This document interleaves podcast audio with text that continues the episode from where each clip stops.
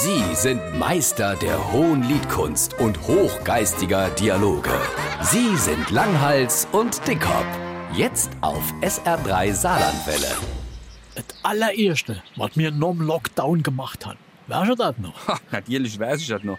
Wir sind mit der Buwe Gockel essen gegangen. Das allererste halbe Hähnchen nach Monaten der Entbehrung und des Verzichts. Das war doch wie Weihnachten, Ostern, Kerb an einem Tag. Endlich sind wir noch mal im normalen Rhythmus und können alle vier Wochen gehen.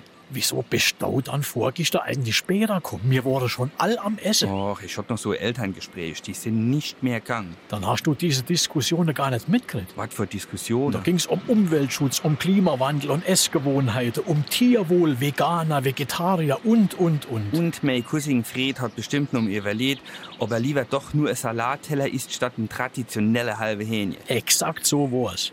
Dann haben der Uwe und der Matti gemeint, das wär geh die Regel. Man muss ein halb Hähnchen essen. Der Fred hat dann tatsächlich zugestimmt und wir haben vier halbe Geier für sofort bestellt und deiner auf Abruf. Brav.